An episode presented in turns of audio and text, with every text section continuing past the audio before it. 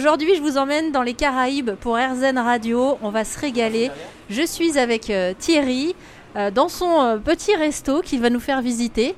Pour RZN Radio, on passe dans les coulisses. Et alors, qu'est-ce qu'on mange ici, Thierry? Ben voilà, alors bien évidemment, euh, quand on mange dans la Caraïbe, c'est un petit peu comme euh, dans les pays comme l'Algérie, etc. Il y a ce qu'on appelle les mezes, donc euh, on mange vraiment avec, avec plusieurs ingrédients. Donc on va commencer, on va mettre du riz, on va mettre euh, des chairs, on va mettre euh, des toppings. Les toppings chez nous, c'est par exemple une bonne petite salade d'avocat, donc euh, de l'avocat frais. sel, poivre, huile d'olive avec un petit peu d'ail, etc. On a aussi ce qu'on appelle la souscaille de morue. C'est de la morue traditionnelle qui est relevée chez nous, émiettée, effilochée, et qu'on va utiliser avec une petite sauce, avec une sauce chien par exemple, avec une sauce haïtienne qu'on appelle la sauce piclise. Et euh, c'est tout cet ensemble euh, gustatif qui va, qui va créer un, un univers et euh, qui va donner de la, de la pêche en fait à ce qu'on va manger, hein, puisque ça ne sera pas que du monoproduit, on sera vraiment sur une ambiance avec des saveurs et puis très variées quoi en fait. Voilà. Alors, vous parlez de la sauce chien, vous, vous Sauce chien, connaissez, mais pour ceux qui connaissent pas, elle est faite à base de quoi et elle vient d'où cette sauce? Ah, La sauce chien, c'est historiquement une sauce qui a été au départ, euh, qui vient du, couteau chien, puisque c'était un couteau qu'on utilisait, qu'utilisaient les pêcheurs en fait pour pouvoir euh, euh, travailler sur leur filet.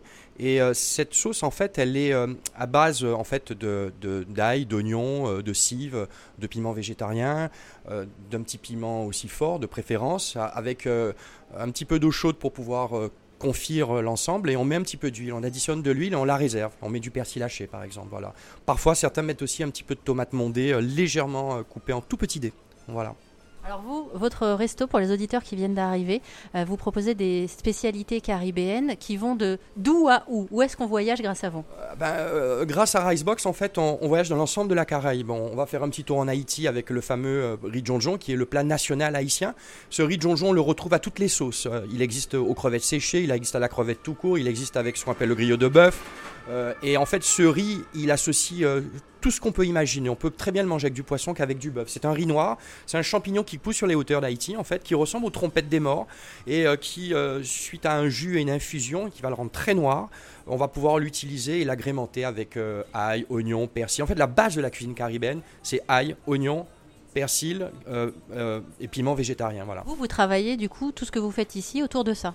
On travaille avec ça et puis on élargit bien évidemment la gamme avec euh, des subtilités, euh, euh, des parfums, bien évidemment, puisqu'on utilise beaucoup aussi toutes les épices qui viennent d'Anne, parce qu'il ne faut pas oublier qu'on a été, on a, tous les résidents de la côte de Malabar qui sont arrivés après l'abolition de l'esclavage et on avait besoin de main d'œuvre à l'époque et c'est vrai que suite à l'abolition de l'esclavage, il a fallu effectivement euh, amener donc euh, des, des- populations qui ont amené aussi un savoir-faire, surtout au niveau des épices. C'est la raison pour laquelle tous nos riz ont aussi quelques vertus, puisqu'on utilise euh, euh, le curcuma, qui est un puissant antioxydant, on utilise le curry, on utilise le massalé, et on a donc des clins d'œil de riz que nous faisons, par exemple le riz Kingston, qui est en fait le riz, un riz qu'on fait en Jamaïque, et qui s'appelle plutôt le riz Kling puisque Kling Kling, c'est en fait c'est un petit oiseau qui est en Jamaïque et qui est le symbole de la Jamaïque.